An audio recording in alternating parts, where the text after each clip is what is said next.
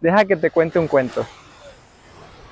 Este era una vez un muchacho de secundaria de apenas 14 añitos que lo invitan a una kermés. Y una kermés aquí en México es una fiesta donde puedes bailar con chavas. Así es que este muchacho llamado Pedro decide ir a la kermés. Nunca había bailado con una muchacha y ese día se atrevió a decirle, ¿quieres bailar? Aceptó la muchacha, se llamaba María, y se puso súper contento Pedro, bailó, se divirtió y se gustaron. Así que Pedro agarró todavía más valor y le dijo, te invito al cine mañana, domingo. Ella dijo, órale, nomás déjale, digo a mi papá a ver si me deja, yo te aviso. Se pasaron los WhatsApps y le mando un WhatsApp en la noche, le dice, Pedro, sí me dejó ir mi papá y mi mamá, así es que me van a ir a dejar ahí al, a Plaza Comercial La Silla. Ahí nos vemos a las 4. Bien, Pedro estaba súper contento. Entonces Pedro vivía en contra de la silla que está ahí cerquitas y se fue caminando y sin querer pisa una caca de perro.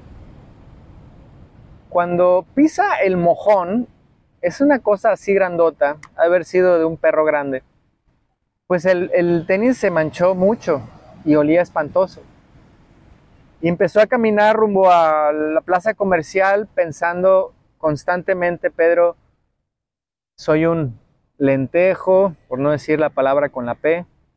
Este, esta, esta reunión va a salir fea. ¿Cómo es posible que no estoy atento? Soy muy distraído.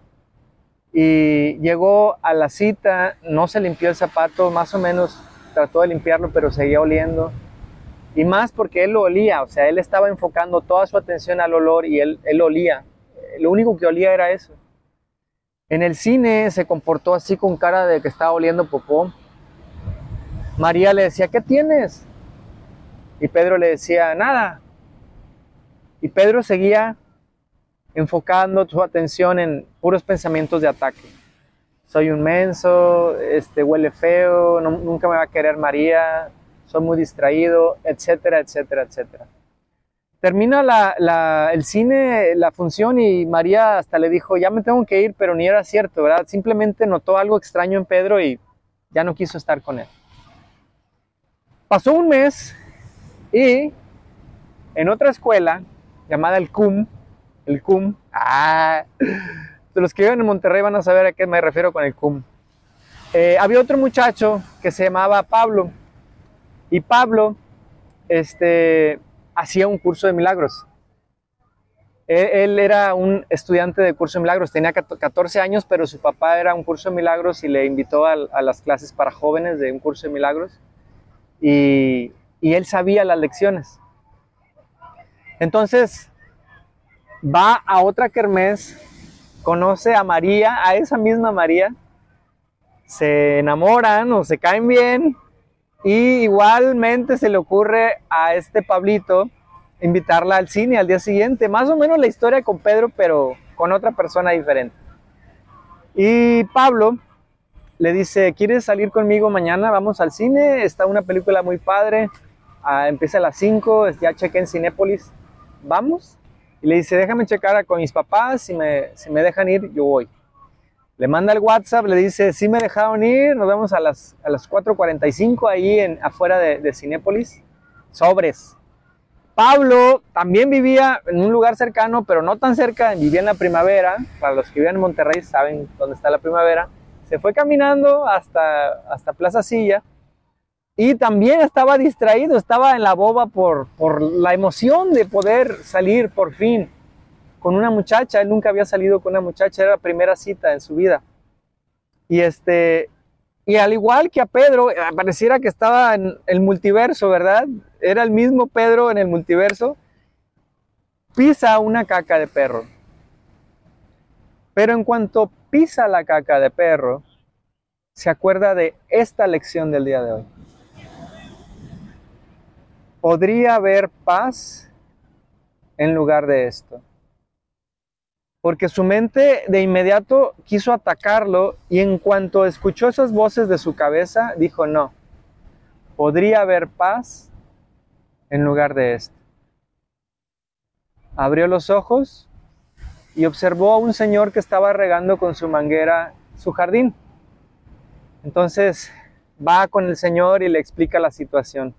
Disculpe, señor, eh, sucede que ah, pisé una caca de, perro y tengo una cita ahorita en Plaza Silla con una muchacha y no sé si me puede ayudar a, a prestarme su manguera para limpiar mi zapato. Haz de cuenta, sin, sin exagerarte, haz de cuenta que ese señor que estaba regando su jardín era un ángel encarnado. Porque en cuanto escuchó eso, le dijo, espérame un momento. Sacó de su casa un set completo de limpieza. Haz de cuenta, cepillo, esponja, jaboncito, varios tipos de jabón. Y le dijo, pásame tu zapato. Y le dice, mientras estaba limpiando el zapato, así es que vas a ir a, una cita ahí a, Plaza Silla. Dice, sí, estoy muy emocionado, fui a una Carmela, conocí, se llama María. Y ahí se ponen a platicar como cinco minutos el señor limpiándolo. Y luego le dice, aquí está tu zapato.